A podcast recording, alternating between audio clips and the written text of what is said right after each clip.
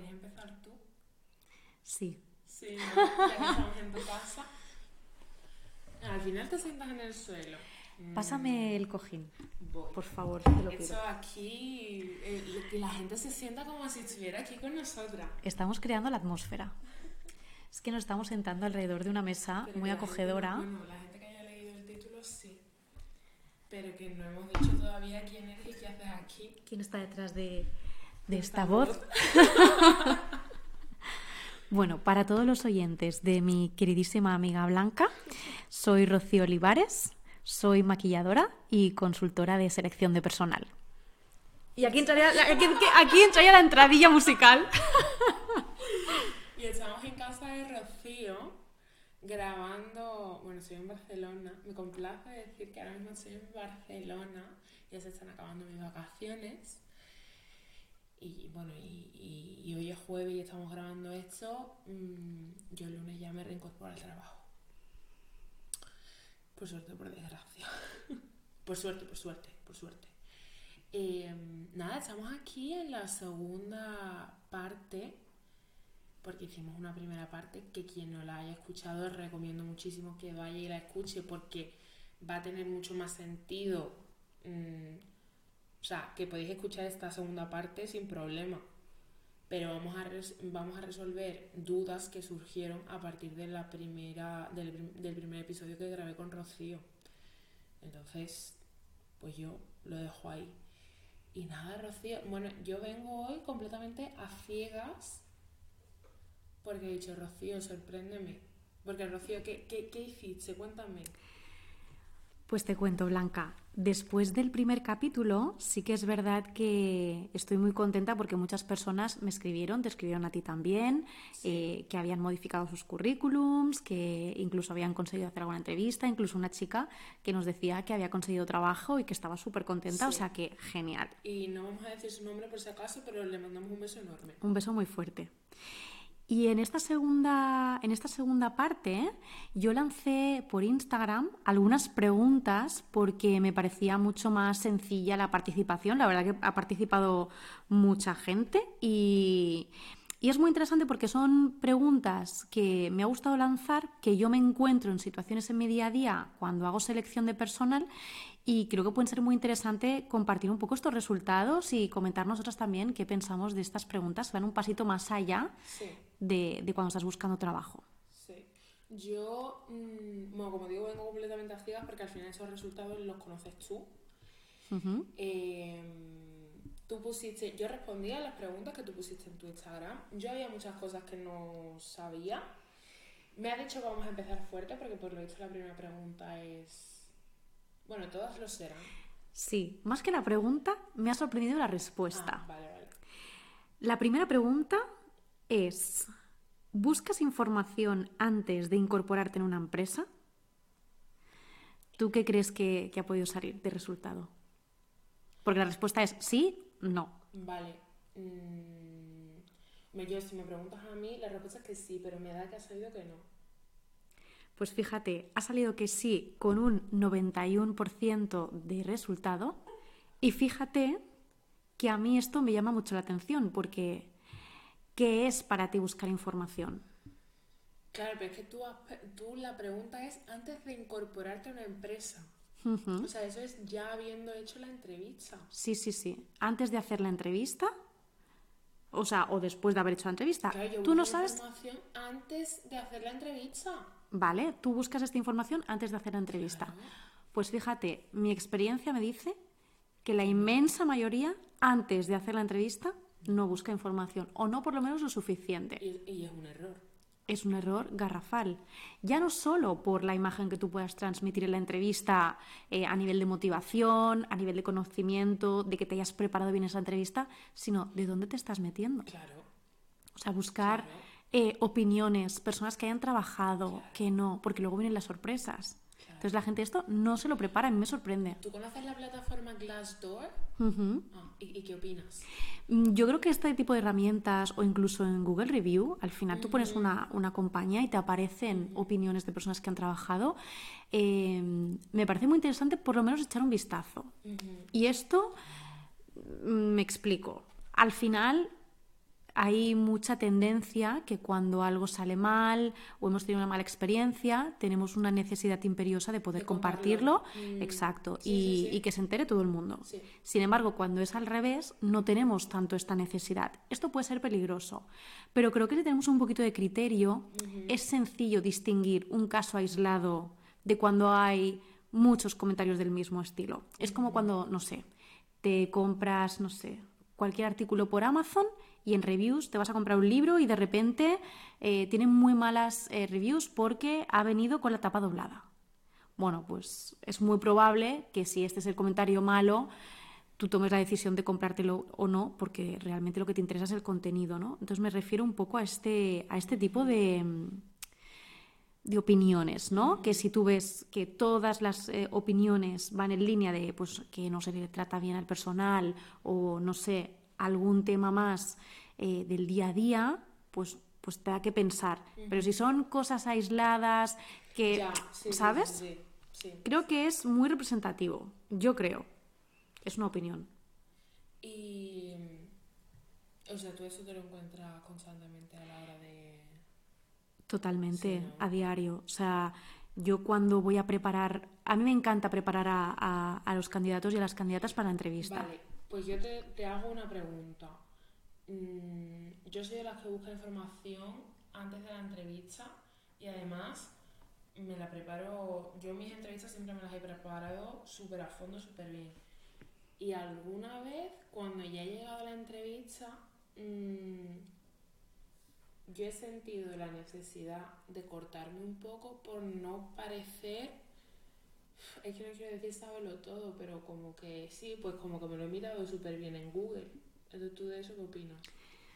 Yo creo que toda la información que hayas podido encontrar en Google, yo sintetizaría la que tú creas Vale. que puede ser más interesante dar ese punto, ¿no? Pues si sabes que ha sido, me invento, el 25 aniversario de la compañía y han hecho un super evento, Ya, claro. pues aquí decir, ah, pues me ha encantado el evento que hicisteis, lo seguí por Instagram y me pareció lo más. No quedas como una sablo todo, pero quedas como una Que persona curiosa que estás al día. Claro, al final, Vale. como todo en esta vida, hay que tener picardía y, y saber seleccionar y sintetizar. ¿Qué más han dejado por Instagram? La siguiente pregunta Las preguntas las has hecho tú. Sí. O sea, tú has hecho encuestas. He hecho encuesta, Vale, exacto, vale, vale. que la respuesta básicamente es sí o no. La siguiente pregunta es, ¿sabes qué es el salario emocional? Yo no lo sé. Pues la verdad es que me ha sorprendido bastante porque pensaba que era un tema como muy manido, como muy Sí. Machacado. la que lo oigo, ¿eh? Sí, pues Sí. me daba a mí la sensación, quizá porque a mí me resuena más y al vivir prácticamente dentro de LinkedIn, pues pensaba que este tema iba a ser más popular. Pero sí que es cierto que más de la mitad de las personas que han participado en la encuesta no saben qué es el salario emocional. Hay personas que están muy a favor y personas que están muy en contra. Vamos a explicar primero qué es el Vamos a explicarlo. emocional.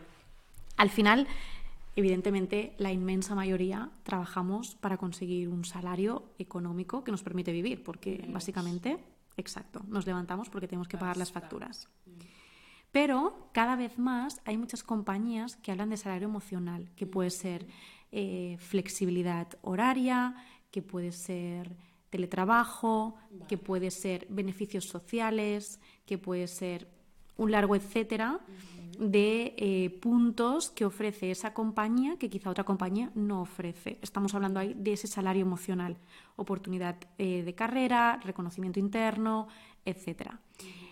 Evidentemente, hay muchas compañías que quizá han asumido este eslogan, por decir así, eh, como, como un hecho muy oportunista, ¿no? De, bueno, pagamos poco, Sí. pero decimos que nosotros lo compensamos con salario emocional y no es real. Mm, Me estoy acordando ahora mismo de, de un TikTok que vi de grandes multinacionales americanas que tienen mucho como la... No quiero decir nombres, ¿vale? Pero sé que vas a saber a quién me refiero perfectamente. O a quiénes me refiero. Em, esas super mega hiper compañías que mm, tienen sus oficinas que a veces parece incluso un, un parque de estos de no de atracciones pero como un parque de bolas sabes que tienen toboganes que si tienen cocina que si te puedes llevar al perro y que todo eso y, y decía este chico que había trabajado para una de esas compañías, o, o para un par de ellas, no me acuerdo, que em, al final esas compañías es verdad que pagaban muy bien y todo eso, pero que todos esos beneficios eran un poco, por ejemplo, el tema de llevarte al perro a la oficina era para que tú no tuvieras que salir de la oficina para coger y ir a atender a tu perro, porque obviamente el perro tiene que salir unas veces al día y demás. Entonces, ya no lo pintaba tan bien. No sé si me explico. Totalmente. Por ese motivo yo creo que es cierto que muchas compañías eh, han sido muy oportunistas con este tema y otras que realmente sí que ofrecen esta parte de salario emocional. A partir de aquí es entender cada uno qué le compensa más y cuál es su necesidad. no, sí, o sea, yo me acuerdo de meterme en, el, en los comentarios del TikTok y gente decía, ah, pues verdad, verdad, no lo había hecho de otra forma. Y otra gente decir, oye, mira, si a mí me están pagando por hacer mi trabajo y me están pagando porque estas compañías pagan bien las cosas como son. O sea, la empresa de la manzana y, la empresa del buscador que todos usamos, entre otras, pagan bien y luego aparte, mm, pues mira, yo si puedo, mm, vale, que me tengo que quedar una hora más trabajando porque al final me están dando allí de comer y tengo que comer enfrente del ordenador y en vez de estar disfrutando la comida estoy comiendo mientras trabajo o que sí, que tengo mi perro por allí pero al final estoy trabajando en vez de llevármelo de paseo y desconectar, vale, pero a mí sí me compensa. Totalmente y además que creo que también es muy importante entender que la propia palabra emocional para cada persona resuena y vibra de manera muy diferente, ¿no? Quizá para alguien trabajar en la empresa de la manzanita, como has dicho, ya es suficiente salario emocional, el hecho de poder decir, formo parte de esta compañía. Entonces, bueno, creo que es interesante tener conciencia de esto. Eh, primero para, ponerlo en tu escala de valores a la hora de, seleccionar un proyecto profesional eh, y luego también pues para detectarlo, ¿no? Si realmente esto es cierto o no y sobre todo si te lo encuentras en una entrevista de trabajo, que sepas a qué se está refiriendo, ¿no? Así que me parece muy interesante. Rocío, y en plan curiosidad, porque esto lo vas a saber tú mejor que yo, ¿en España hay este tipo de compañías? tan, tan, tan a la vanguardia como puede ser este tipo de empresas, no. Nosotros siempre vamos eh, tres pasos por detrás, evidentemente. Pero que es una realidad que cada vez más las compañías ponen en el centro a sus empleados, yo creo que sí. Sí. Yo, no todas, evidentemente, pero cada vez más es una tendencia. Es una tendencia de mercado, sí, sí, totalmente de acuerdo. ¿Qué más cosas? Siguiente pregunta. Uy, en esta hay una diferencia de La pregunta es, ¿sientes que te hacen falta más herramientas para negociar tu salario? Y todo el mundo ha dicho que sí. Sí, todo el mundo. 96%. 96% sí, 4% no esa gente ese día estaba con, el ego por las nubes. Total, o le acababan de promocionar y se sentían muy, muy seguras de sí misma, que está genial también.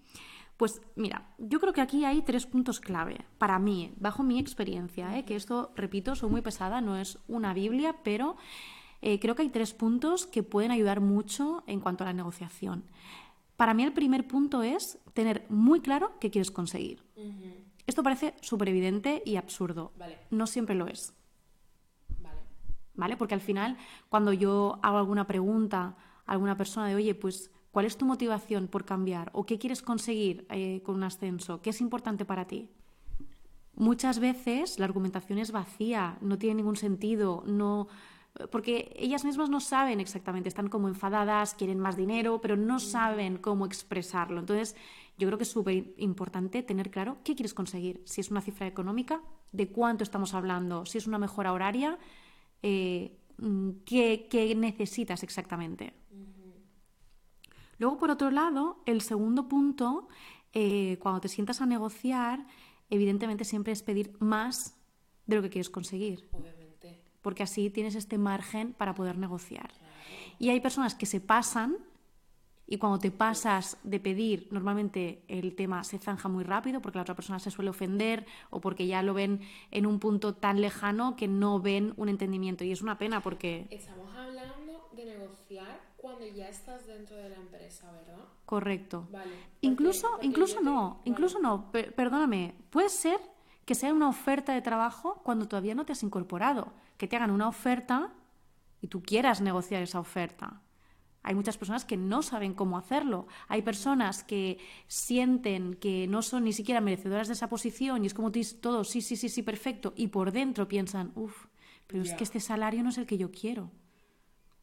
Y al contrario, hay personas que tiran tan, tan, tan alto que muchas veces se autodescartan. Y esto es muy importante tenerlo súper claro, que tiene que tener coherencia y que te dé margen de maniobra para negociar. Cuando estamos hablando de pasarse. Bueno, O sea, mm, dependi- dependiendo cada- de, claro, exacto, dependiendo de la posición, pero algo que te dé un margen mínimo de maniobra, o sea, no te puedes pasar el doble de lo que No, quieres, no, por supuesto. pero sí que es verdad que algo que te, que te Pero deje un te poco... digo, por ejemplo, que mira, el salario son 30.000 anu- anuales. Y tú, y tú piensas por dentro, bueno, es que yo quiero mínimo 32.000. ¿Qué le dices? ¿35.000? O ya Por ejemplo, no, Son 35.000 puede estar bien. 5.000. Claro, es que es, es- es una Depende, proporción, ¿no? claro, Claro. depende del salario. ¿no? Entonces esto es, es un poco complejo, pero bueno, lo suficiente que te dé un poco esto, de margen de maniobra. Mira, al final es un poco sentido común. Exacto, como todo en esta vida. ¿Sabes? Si te están diciendo 30.000, te- tía, 30.000 es mucho, es que no, no controlo los salarios en España. 30.000 en brutos anuales, Sí. estamos hablando de unos, en neto, en 12 pagas con una retención del IRPF medio, eh, pues a lo mejor estamos hablando de 1.800 euros al mes. Vale, un buen sueldo, ¿no? Para la media española, que O sea, si no recuerdo el mal, doble del SMI, o sea que... creo que la media en España estaba en... Ay, no, ahora no sé decirte. Bueno, no te preocupes. Pero que sí, que un poco de sentido común. Si te están diciendo que al año van a ser 30.000, pues no pidas tú 50.000. O sea, Exacto, es desorbitado. exacto. Eso es. Y por último, eh, el tercer punto me parece el más importante, porque esto sirve para negociar, yo creo que en cualquier ámbito en la vida, que es controlar muy bien los silencios. Uy, Esto es vital. Ya, bueno, es muy fácil decirlo, ¿eh? Es muy fácil decirlo y es una herramienta súper poderosa que realmente no es, realmente no es sencillo gestionarlo, ¿no? Al final hay muchas personas que cuando te preguntan, pues no sé, pues cuánto quieres cobrar o qué expectativas tienes. Y claro, si volvemos al ejemplo de antes, de sé que van a pagar 30, pero yo quiero 32, voy a decir 35, muchas personas lo que hacen es, pues en el caso de responder 35, hay que mantener ese silencio y que sea la otra persona que empiece a hablar. Y muchas personas cuando ven que la persona que tiene enfrente no le ha contestado se pone Claro, nerviosa. porque tal, porque no sé Pero bueno, ya. 35, pero, pero bueno, que si no es 35 puede ser flexible. Mm, Ya la negociación se va al garete. Sí. 35, silencio. Y que sea otra persona que conteste. Yo creo que, que te sorprendería, ¿eh? Ya, es que a mí, tú sabes lo que me suena, o sea, a lo mejor hay gente que se enfada conmigo, pero en España no se hace eso. ¿El qué? Esto de lo que estamos hablando. Lo de mantener los silencios. No Ah. negociar. Sí, ¿Sí? sí, y tanto, y tanto. Yo lo veo muchísimo. Bueno, yo no lo he hecho nunca. Y te digo más, Dime, desde la pandemia, más. más, Mm, más. Porque desde la pandemia. Jo, voy a decir una cosa un poco polémica. Yo. A mí, el- los confinamientos me han causado muchos problemas eh, de salud mental. Pero he hecho un poco de menos el primer confina- confinamiento. Porque ahí era como todo, o sea, yo no me acuerdo, ¿eh? Porque no me acuerdo.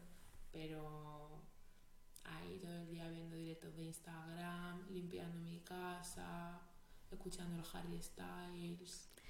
Esto al final es O sea, la... te quiero decir, Sí, sí. de eso, pues te das cuenta de que la vida es algo más aparte de trabajar. Sí, yo creo que estoy de acuerdo contigo que fue algo que ha marcado a muchas personas a nivel eh, de salud mental. Entre ellas, a mí, por ejemplo, me afectó muchísimo. Eh, y, conozco poca gente que no le haya afectado a nivel de salud mental. O sea, esto por un lado. Y, bueno, pues ahí está la doble cara de la moneda, ¿no? Personas que lo pasaron muy mal por el oficio que tenían en ese momento y se tienen que enfrentar en su día a día a situaciones muy duras. Y personas mm, con muchísima suerte, como yo también me incluyo contigo, porque yo la verdad que para mí fue un momento que yo no lo recuerdo mal, ¿sabes? Que yo estuve muy a gusto y fue un momento de bastante eh, descanso y desconexión de apagar ese interruptor, ¿no? Y, en ese sentido yo estoy súper agradecida a la vida de que para mí pues no fue una experiencia tan negativa como para otras personas. Yo recuerdo pasarlo mm, bien, acompañada además, o sea que para mí fue una experiencia que por suerte creo que somos unas privilegiadas. Sí, pero desde luego estoy de acuerdo contigo en que ha cambiado la forma. Bueno, eso lo hablamos en el primer episodio. De que ha cambiado la forma en la que la gente busca trabajo y, y, y, qué, y con qué condiciones la gente Correcto. busca trabajo. Es como que todo el mundo se ha vuelto más exigente, no solo las compañías, sino también los candidatos y las candidatas. Creo que todos estamos más eh, conscientes de lo que realmente queremos hacer y lo peleamos más. ¿Y cuáles son nuestros objetivos? Sí, total, total. Así que esta pregunta eh, de, de, esta herramienta de negociación, yo animo a todo el mundo esto, a que haga estos tres pasos. Tenerlo claro, pedir por encima y el silencio. El silencio de verdad que es una herramienta muy poderosa, pero para negociar cualquier cosa. ¿Qué más? La siguiente pregunta eh, puse dos opciones de respuesta, ¿vale? ¿Qué te preocupa más al iniciar un proyecto profesional? A. Crecimiento interno. B. Horario barra salario. Y esta respuesta es muy significativa. son completamente, o sea, están bien. Sí, total, total. Decir, porque creo que depende un poco del, momento de tu vida en el que estés. De hecho, eh, el 60% de las respuestas fueron para horario salario. Yo ahora mismo estoy ahí y el 40% restante crecimiento interno. Y sabes que me he dado cuenta, sin conocer mucho a las personas que hayan votado, pero claro, al final como es mi Instagram, pues conozco a muchas personas. Me he dado cuenta de que las personas que han votado crecimiento interno son personas que realmente tienen un, un recorrido muy atractivo por su oficio, por su empresa. Sin embargo, el resto de personas que han votado horario salario son personas que me da la sensación de que el crecimiento que puedan tener o el desarrollo, ya sea por lo que puede dar de, por sí ese trabajo o en, el, o en el momento profesional en el que se encuentran, me he dado cuenta que son personas Mm, de ellas, muchas amigas mías, evidentemente, que tienen un momento familiar muy dulce, que lo que quieren es estar en su casa con su familia porque es el mayor regalo que tienen en su vida, entonces lo, lo priorizan mucho, ¿no? Y me ha parecido curioso que al final también es algo que evidentemente cada uno escoge, pero que muchas veces son factores externos. ¿Crees? Mm, porque mm, me lleva esa pregunta ¿Crees que hay una diferencia al final de tu Instagram? Y me imagino que en tu Instagram la mayoría son chicas. Sí, sí, sí. La gran mayoría son chicas. Esto es cierto. De chicos hay poquitos, hay, ¿eh? hay. Y aparte me fijé, eh, hay tanto, por ejemplo, chicos que se dedican al retail, al mundo del maquillaje, eh, banca, eh, grandes compañías multinacionales, eh, hay de todo. Y eso en plan, a ver, debate, pero que tampoco vamos a debatir mucho porque tenemos muchas preguntas por, o sea, tenemos mucho contenido para, para el episodio de hoy, pero ¿crees que las mujeres van un poco más a salarios, horarios y los hombres a crecimiento que puedan tener dentro de la empresa? Mira, si te soy muy, muy honesta. O sea, porque te digo, yo que he trabajado, o sea, he trabajado mucho tiempo en retail, em, es verdad que al trabajar en firmas de maquillaje la mayoría éramos chicas, también había algún chico, pero bueno, la mayoría éramos chicas.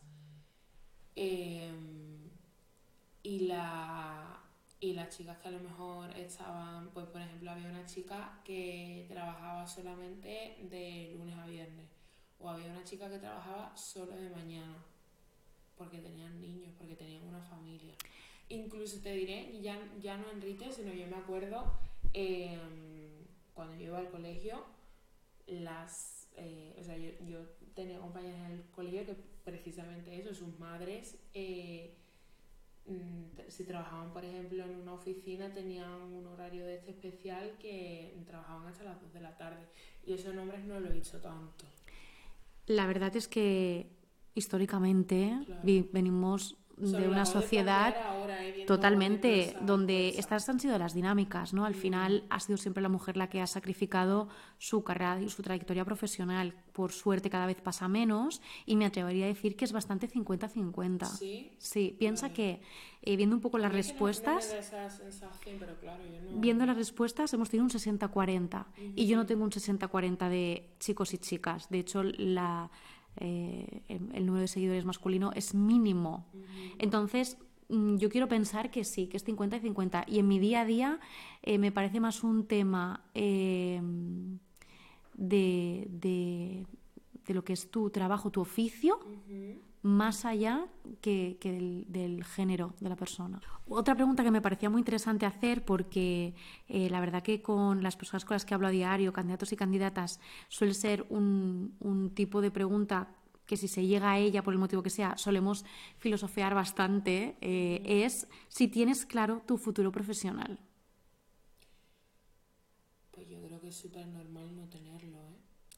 Pues fíjate, está bastante, bastante reñido. El 48% ha dicho que sí, que lo tiene claro, y el 52% ha dicho que no. Prácticamente la mitad de las personas lo tienen claro y la otra mitad no. Y me parece una respuesta, te diría que de las más eh, representativas, por lo menos es lo que yo más vivo en mi día a día. Hay muchas personas que lo tienen claro y hay otras muchas personas que no lo tienen nada claro.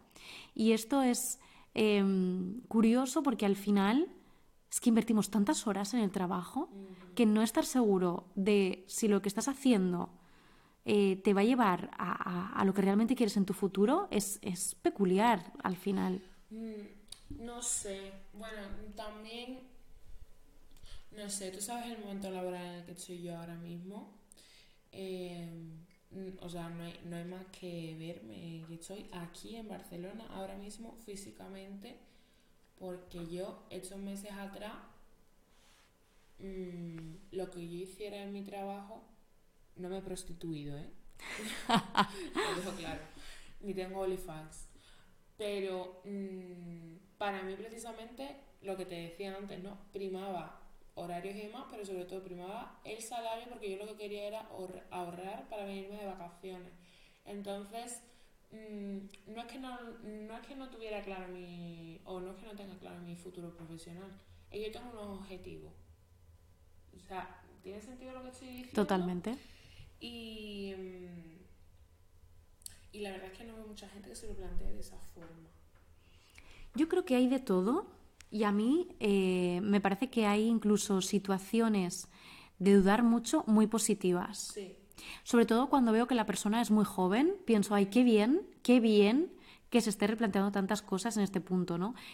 Que esto no quiere decir, claro, mm, que a lo mejor una persona de una edad más avanzada quiere hacer un cambio, eh, que también se puede hacer. ¿Cuántas enfermeras hay que han dejado de ser enfermera para ahora ser maquilladora? muchísimas. muchísimas. Muchísimas. Y es un cambio laboral importante porque es que son dos industrias que no tienen nada que ver la una con la otra. Totalmente.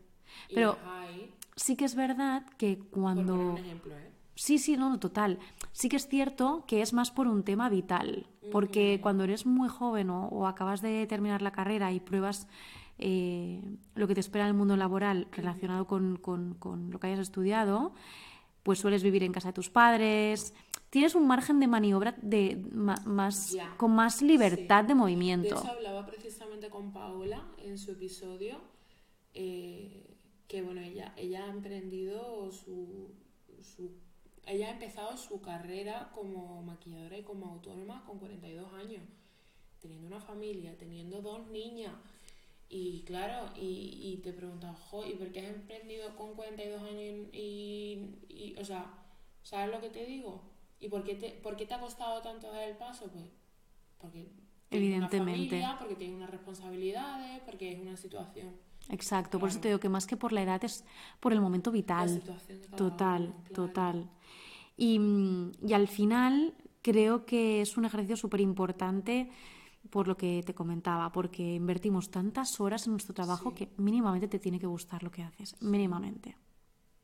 ¿Y algún truco para la gente que está un poco perdida? Bueno, yo es que de hecho hablé precisamente en el primer episodio con Paloma, yo no hice selectividad, ¿vale? Por muchos motivos. Uno de ellos fue en plan, yo acto de protesta. Yo antes era mucho más activista de lo que soy ahora. Ahora estoy cansada. Eh, o sea, porque a mí no me parecía normal que con 18 años yo tuviese que elegir, que lo elegí, ¿eh? Porque yo al final me fui a estudiar. Lo que pasa es que no hice una carrera universitaria. Pero no, no me parece normal, ¿eh? Que con 18 años tengas que elegir porque es una decisión importante que luego siempre puedes cambiar, ¿eh? Siempre. Y luego cuánta gente hay trabajando de cosas que no tienen nada que ver con lo que han estudiado. Mucha. Pero Mira, aquí me cuesta un poco porque al final generalizar este tipo de consejos me parece eh, absurdo, sinceramente.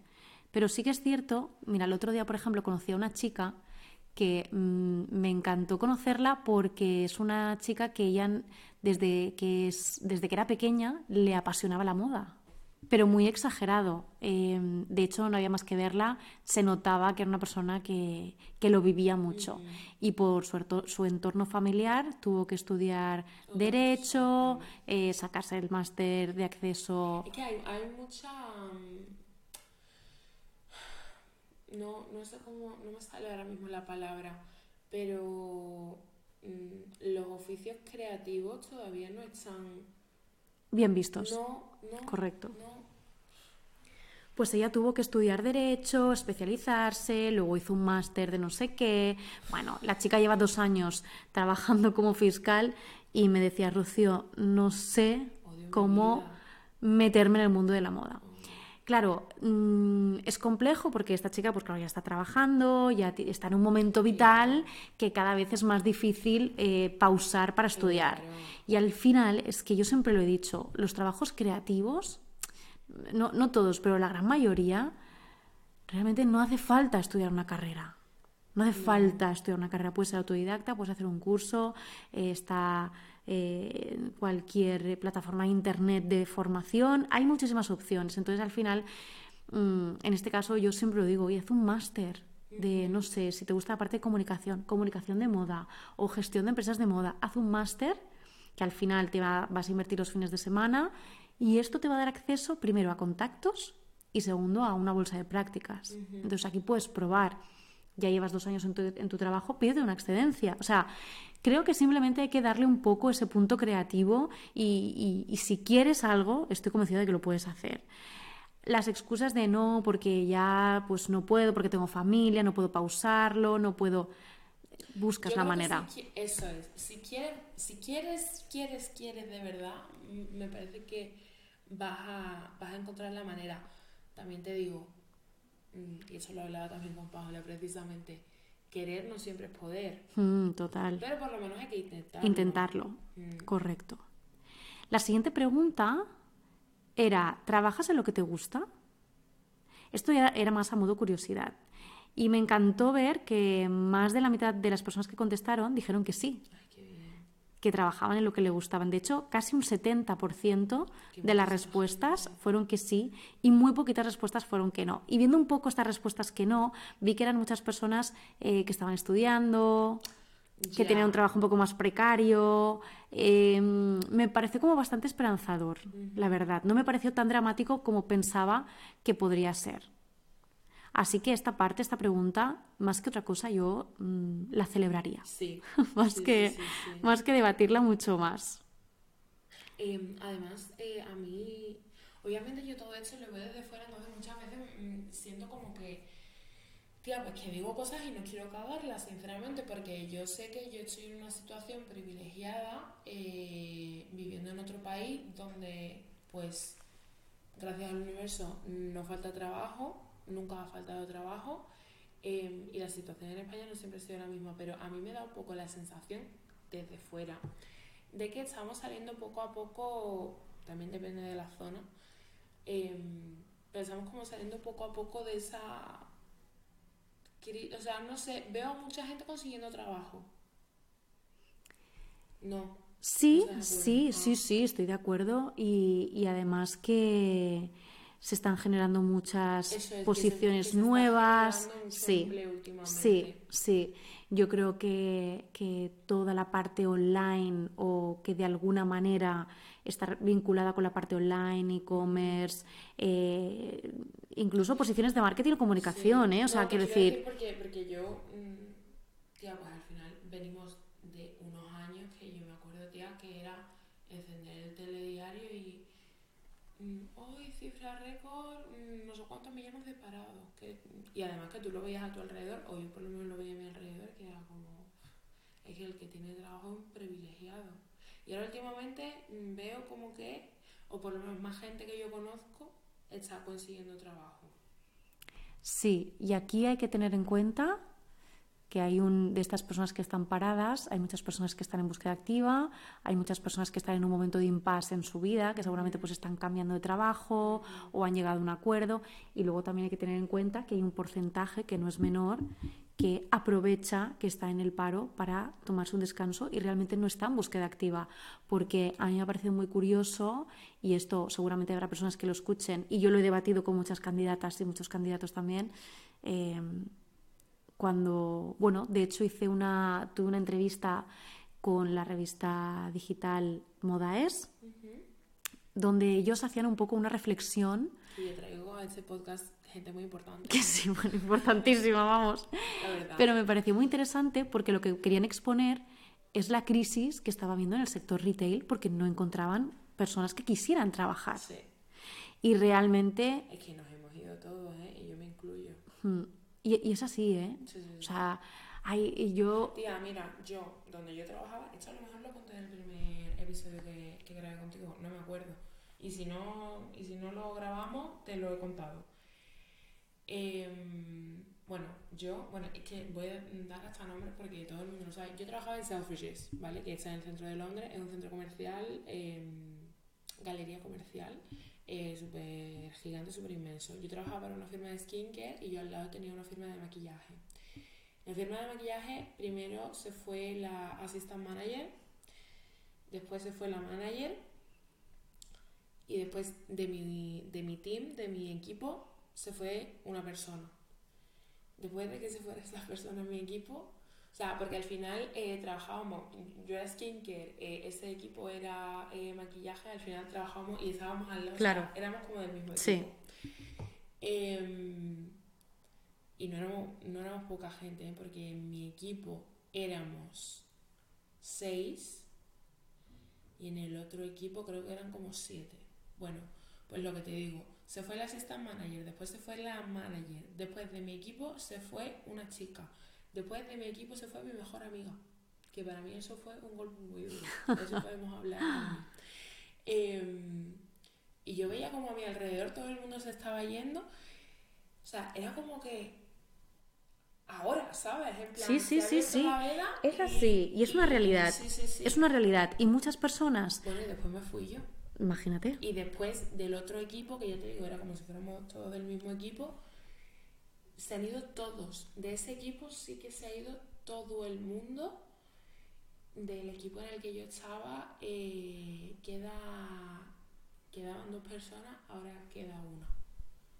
imagínate. Eh, mm, heavy. Esto yo, bueno, ha sido una realidad que se ha vivido, mm, donde ha habido una crisis fuerte de búsqueda de talento eh, en el sector retail y muchas personas que yo he contactado para procesos de selección me han dicho, mira, sí, estoy en el paro, pero es que no estoy buscando trabajo. Ya. Pues estoy aprovechando y estoy estudiando, o estoy aprovechando y me estoy formando mientras estoy en el paro. Entonces, bueno, me parece también muy lícito, pero creo que es importante tener en cuenta que hay un alto porcentaje de personas Sí. que no están en búsqueda activa y están paradas. Sí. ¿Qué pasa? Que esto levanta también eh, mucha, mucho debate con personas que están desesperadas buscando trabajo. Sí, o sea, ¿te refieres a que hay gente que se puede permitir no trabajar?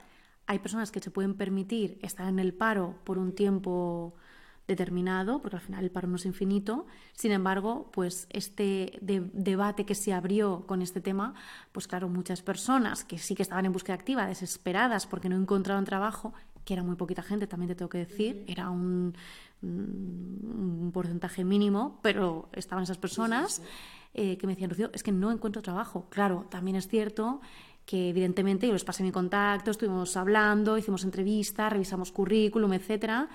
Claro, es que estaban buscando empleo en zonas donde era muy difícil. Es un tema, mira, eh, me voy a poner específica, es que me da igual, mira. Mm, o sea, a ver, es que quien está escuchando ese podcast ya se conoce mi historia, pero yo soy súper pesada. Yo con 18 años me fui de Jerez, me fui de Jerez a estudiar. Estando estudiando encontré trabajo, empecé a trabajar en un Sephora. Mm, lo sabe todo el mundo. Eh, y después de Sephora, pues ya pasé a distintas marcas, una de ellas siendo Mac, ¿vale? En ese momento no había Mac en Jerez. Yo tenía gente de Jerez escribiéndome que cómo había entrado yo en Mac. Y yo decía, porque vivo en Madrid porque ya no es que haya, en ese momento ya no las hay, de descanse en paz, RIP. Pero en ese momento había muchas tiendas, además que estaba la Mac de Goya, estaba Fuencarral, estaba, en fin. Em, y luego aparte, que Madrid es muy grande. Madrid tiene mucho corte inglés. Yo trabajo en un Mac de un corte inglés. Y decía, es que, es que yo, o sea, es que yo aquí puedo trabajar en Mac porque hay Mac Claro. Pero tú, que vives en Jerez y no estás dispuesto o dispuesta a salir de Jerez, pero quieres trabajar en Mac, o sea, es que no, no es. No, no hay cohesión. En, ¿Sabes lo que te digo? Totalmente, totalmente. eso me lo he encontrado de veces. Creo que es lo que hablábamos antes, es muy importante tener sentido común. Sí. Indignarse, porque vives en un pueblo donde no hay retail y quieres trabajar en retail es complicado, la verdad. Pero bueno, mm, o sea, que yo lo pasa. Entiendo, ¿eh? Sí, sí, total. Y, sobre todo, mira, yo hablaba en el episodio que grabé con mi madre, la, la juventud de... A ver, al final cada uno tira por lo suyo, tía. Mm, a mí Jerez es donde yo he crecido, donde he vivido y a mí me duele mi pueblo, claro. verdad. Mm, y, y yo veo que la gente joven de Jerez está desesperada.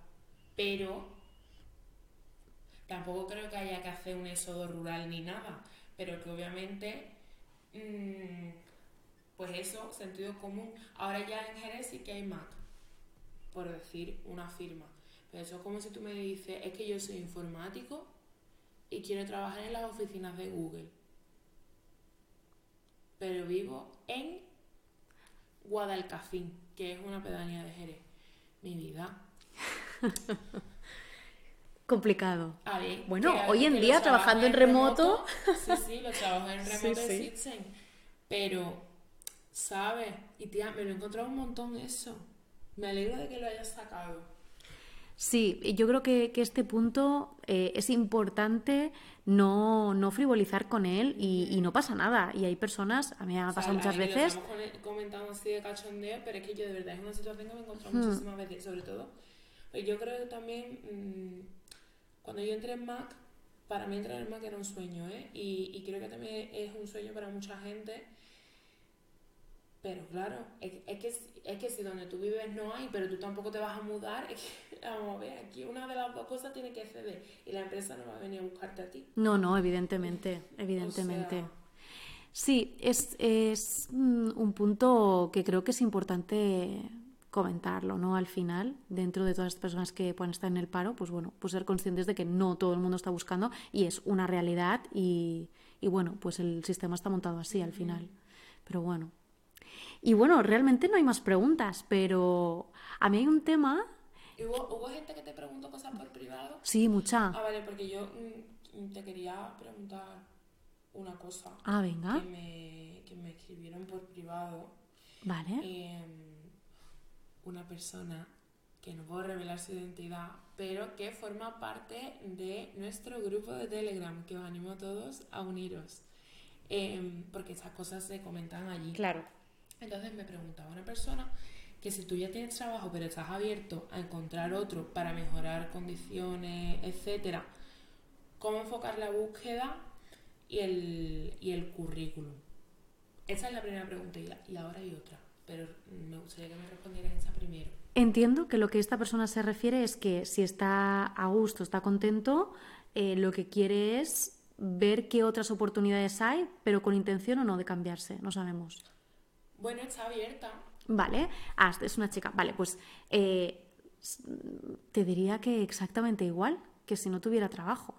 Evidentemente no le vas a poner la misma intensidad, pero si no buscas no encuentras. Hay personas, yo conozco personas que evidentemente la ilusión de su vida es pues estar en el sofá de su casa, que alguien eh, detecte por satélite su, ah, talento y que le tire billetes por la ventana para que pueda desarrollarlo. Vale. E, esto es muy complicado que pase. ¿Puede pasar? Sí, puede pasar. Es muy complicado. Cuando yo empecé mi último trabajo, cuando yo empecé mi último trabajo, el primer día eh, de, mi, de, mi, trabajo nuevo, eh, por la tarde fui a casa de mi amiga Mariam que ya te he hablado de ella y que vendrá el podcast. Y me dice, ¿qué tal? Y le dije, uff, tía. Me dice, ¿qué pasa? ¿Que no? ¿Que no? Le digo, no, sí, sí, sí, me ha gustado tal, no sé qué. Me dice, ya, pero preferirías no trabajar, ¿verdad? Le dije, hombre, pues sí, ¿para qué te voy a mentir? Yo ya estoy muy harta de el. Ay, que me he hecho daño, Rocío. Em, que me roto una uña. Em, que, a ver, que sí, que hay que trabajar, que hay que ser realista. Pero mmm, estoy cansada. Sí, lo que pasa es que aquí volvemos un poco a lo que ya comenté en el podcast pasado de ponernos el traje. Ya. Y esto, pues quizás se lo cuentas a tu madre y a tu mejor amiga. Claro, no, no, a ver. Pero sí que es verdad que yo lo que me vengo a referir es que es muy difícil que si tú asomas la cabeza encuentres la pepita de oro. Para encontrar la pepita de oro tienes que ponerte ahí, remangarte, enfangarte y buscar, buscar y buscar. ¿Qué puede pasar? Puede pasar, puede pasar, seguro, por supuesto. Pero lo más habitual es que yo lo que le diría a esta persona es, si tú quieres saber qué se cuece, pues métete en el barro. Claro. Y, luego otra pregunta que me, me hice, y sobre todo, sobre todo, o sea, esto es importante, si vas a hacer una entrevista, o sea, todo eso teniendo en cuenta que ya tienes trabajo y tal y eso, sí. Mm, si vas a hacer una entrevista, cómo hablar con la persona que te entrevista, porque obviamente te van a preguntar que por qué te quieres ir de donde estás trabajando, que si cuántos días tienes de preaviso, qué tal. Pues Evidentemente, como bien ha hecho la pregunta, ella ya presupone que le van a hacer respuestas. Entonces, lo mejor que puede hacer es prepararse esas respuestas. Evidentemente, lo que no vas a hacer es ir y decir, no, mira, es que realmente no estoy en búsqueda activa, estoy tanteando a ver qué hay. Evidentemente no, porque, como comentamos en el podcast anterior, por si alguien no lo ha escuchado, lo tiene que escuchar. Sí, sí, por favor. Es, que, eh, no tiene sentido ese, episodio si no escuchas el anterior. Exacto. Entonces... Eh, no estoy obligando a nadie. es, muy importante prepararse bien la pregunta y, ser consciente de dónde estamos, ¿no? Al final, si tú estás intentando averiguar con qué se cuece eh, en el sector, yo creo que tienes que ir a por todas. También animo a las personas que si quieren saber eh, qué está pasando en el sector, pero luego realmente no se quieren cambiar, que se busquen un hobby, en serio, y que no le hagan perder el tiempo a nadie. No, es verdad, y últimamente pasa mucho.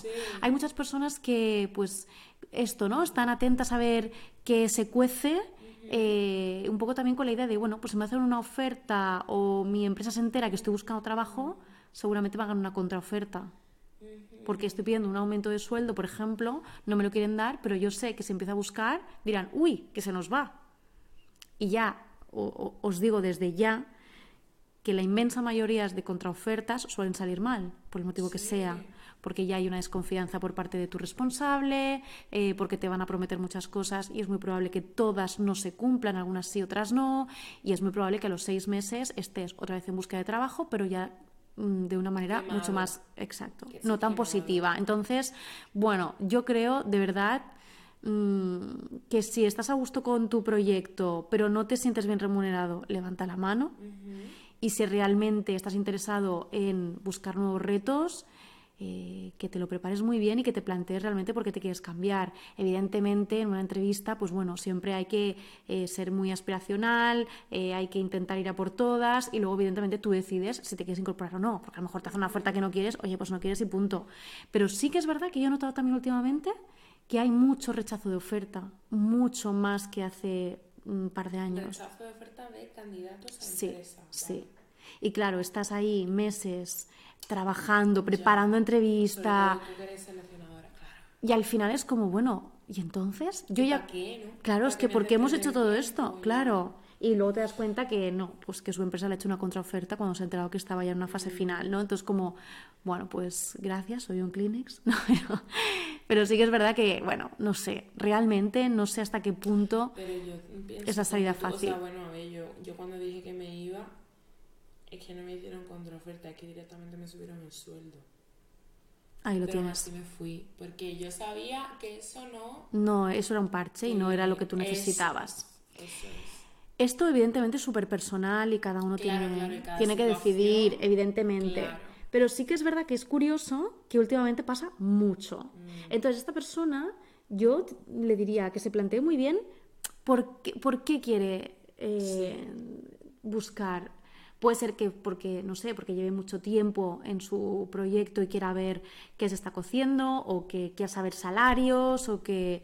Bueno, es importante que tenga muy claro cuál es el, el motivo. Yo creo que en esta vida, como, como estoy repitiendo, creo que en casi todas las preguntas, es tenerlo muy claro, sintetizar y, y ir un poco al grano. Mucho trabajo de autoconocimiento Mucho. y auto, mm, preguntarte, oye, yo estoy bien y cómo podría estar mejor y qué necesito, ¿no? Pero estas preguntas, tú, por ejemplo, ¿tú realmente te las haces muy frecuentemente? Tía, yo sí. Pues, pero, pero porque yo- pues pero- te felicito. Pero porque yo escribo, ¿sabes? Ya. yo ya tengo ese hábito. La inmensa mayoría yo creo que no lo tiene. Voy a hacer otro día un episodio sobre cómo escribir un diario ha cambiado mi vida. O sea, wow. Pero es otro tema. Me- me- creo que, que ese podcast puede salpicar a- prácticamente a cualquier capítulo de los que, de los que has hecho, realmente. Es que es, te lo juro, ¿eh? Me ha Hmm. cambiado la vida. Es que esto es muy importante y no, no, no nos escuchamos. No. Eh, muchas veces eh, queremos cosas y no sabemos ni el qué. Y nos pasa desde mm, qué me pido eh, en el menú de mediodía del bar de abajo de la oficina hasta qué busco en una pareja, hasta uf, de todo. Mm, mm. Creo que has abierto un melón importante. Vale, te pongo un ejemplo. Bueno, ay no, Rocío, es que tú no tienes tele. Es que estoy en casa de Rocío, ¿vale? Creo que ya lo he dicho. Ya. Rocío no tiene tele. No, ¿Tú tienes Netflix?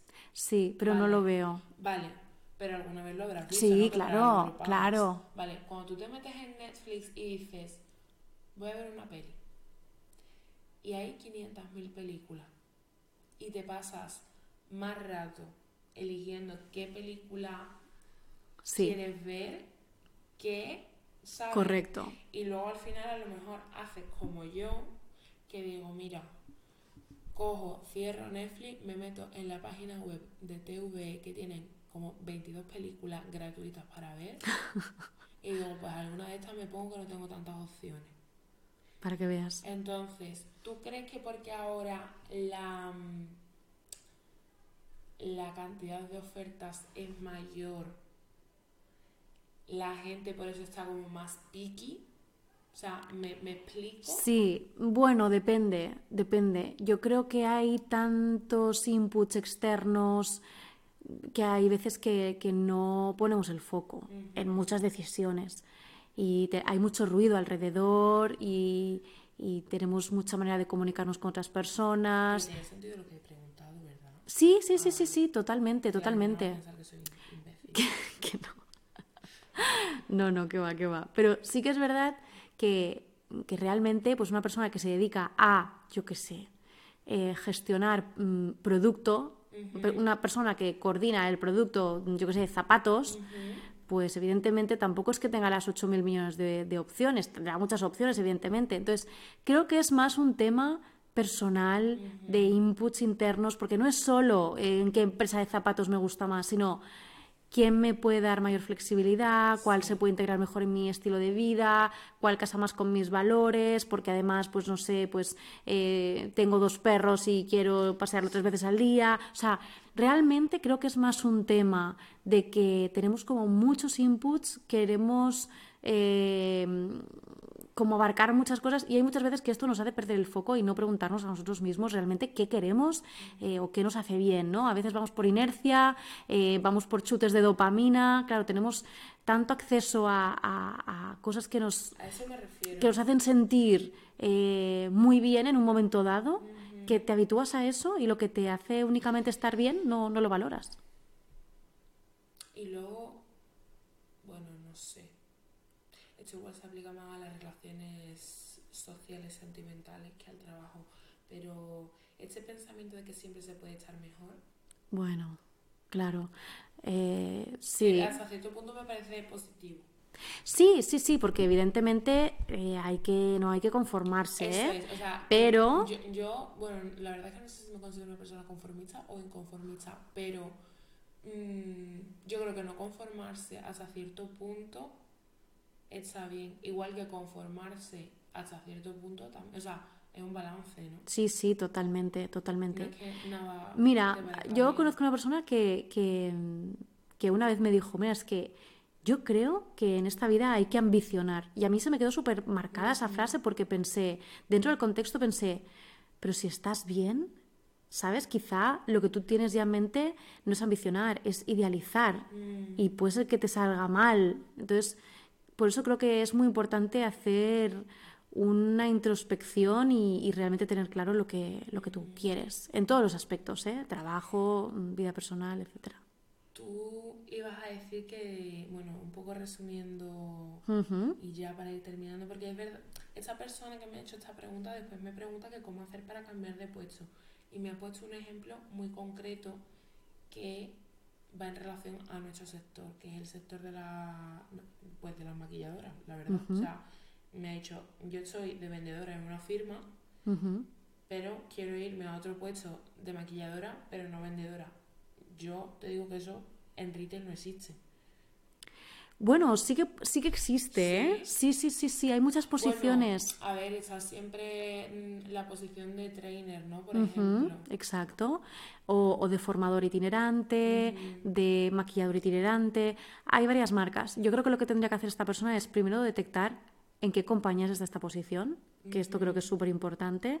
Eh, sí, porque en la que me ha dicho, es que sé, que sé que me va a escuchar.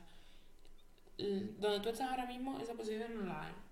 Entonces, hay que buscar una empresa que realmente tenga esta posición y aplicar esta posición. Claro, es que al final estamos hablando de algo súper nicho, súper pequeño eh, y que no, hay tantas vacantes. bueno, bueno, ya nos vamos a pasar de tiempo, total.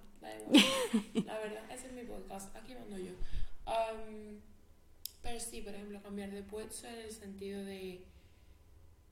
Pues, por ejemplo, yo mi antigua jefa, ¿no? Era mi mi manager en el, en el counter, en el stand, y ahora em, es eh, la que se encarga de hacer los partnerships con pues, esta marca hecha en centros comerciales, en perfumerías y eso.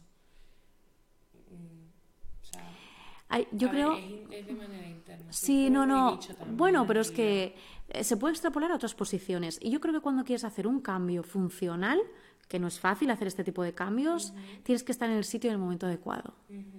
Evidentemente tienes que tener el talento y tienes que tener la trayectoria y ir hacia una dirección. Pero sí que es verdad que lamentablemente tengo que decirle a esta persona que también aquí hay una cuestión de suerte importante muy importante cuando haces este cambio de funciones. Ahí está. Esto, eso da para otro podcast. Bueno, lo podemos grabar ahora, pero tú te estás quedando dormida. Yo la verdad es que estoy un poco frita. Sí. Pero... Pero tú ibas a decir algo para terminar. De, o sea, resumiendo eso, has dicho, me llama la atención. No te acuerdas. Te estás quedando frita, Rocío. Ay. que no me acuerdo. O sea, tú querías decir algo y yo ya te he saltado con estas preguntas. No me acuerdo, pero es muy probable que estuviese relacionado con, con lo que siempre digo, que todo lo que estamos comentando aquí, evidentemente, es mi opinión personal por mi Sí, sí, experiencia, y además lo ¿vale? estamos haciendo en plan charleta porque Total. chicos, chicas, chiques, yo ya he decidido que voy a venir al podcast sin guion. Porque así es como, o sea, a ver, que tendré cuatro cosas apuntadas para no irme por la rama, que aún así me voy. Pero Fluye más. sí, Queda más a mí me natural. las charletas, la verdad. A mí también. Y, y en cuanto a esta charla que hemos tenido ahora, Sí. a mí lo que me gustaría decir a todas las personas es que, eh, un poco para resumir, que yo creo que esto es un poco lo que iba a decir antes, eh, creo que la clave es ser curioso, no ser conformista, pero tener mucho sentido común. Yo creo que la palabra equilibrio es muy importante y, eh, y esto, y, y investigar, ser curioso, eh, sobre todo a nivel profesional, a día de hoy tenemos muchísimas herramientas, un acceso a la información infinito y, y creo que muchas de las preguntas que han salido o, o inquietudes que he ido viendo que la gente ha ido preguntando, creo que se pueden resolver a golpe de clic en un momento y, y yo creo que, que esto tenemos que aprovechar todos los recursos que tenemos de vivir este, en, este, eh, en esta maravillosa época histórica. Te hicieron así como muchas preguntas. Me hicieron muchas preguntas muy personales. Muy, ¿me puedes revisar mi currículum? Ya. ¿O me puedes decir? Y la verdad que yo encantada de poder ayudar a todo el mundo. Vale. Tampoco os aprovechéis demasiado de mi Rocío, ¿eh? Que ella ya trabaja suficiente. No, para nada. De hecho, me podéis contactar por LinkedIn también, que, que al final es una de mis herramientas principales de, de trabajo. Porque el Instagram es de maquilladora. Exacto. ¿Vale? que quede claro. Que al final es a lo que nos dedicamos y nos queremos dedicar. También, si me queréis contactar por Instagram, yo encantada de enviaros presupuesto para vuestras bodas, eventos, cumpleaños. Eso es. Barcelona y alrededores. Eso es. Porque Rocío conduce, no como yo. Bueno, venga, despide el podcast. Pues nada, ha sido un placer, Blanca, tenerte aquí en mi casa. Te iba a decir estar aquí contigo, pero es un... Estoy encantada, estoy muy contenta y, y nada, con ganas de repetir. Ay, sí, sí. Pero ya hablando de otra cosa. Ya trabajo suficiente. ¿No crees? Yo creo que sí. Yo creo que con, con- con los tips anteriores y un poco las conclusiones y las curiosidades que hemos comentado hoy, Sí. lo daría por zanjado. hasta dentro de un tiempo, por lo menos. Por lo menos. Por lo menos. Pues nada, mm, como siempre, las redes sociales de, de Rocío en la descripción del podcast, ¿vale? Eh, también vais a tener en la descripción del podcast eh, los links, bueno, el link al grupo de Telegram, que es donde se comentan todas estas cosas que si alguien tenía alguna pregunta para Rocío y no ha salido, es porque no la habéis dejado por el grupo de Telegram. Entonces, mm, pues a llorar, porque ya es tarde. En fin, Rocío se ríe. Que nada, vámonos a dormir. Bueno, yo me iré ahora un rato a ver TikTok.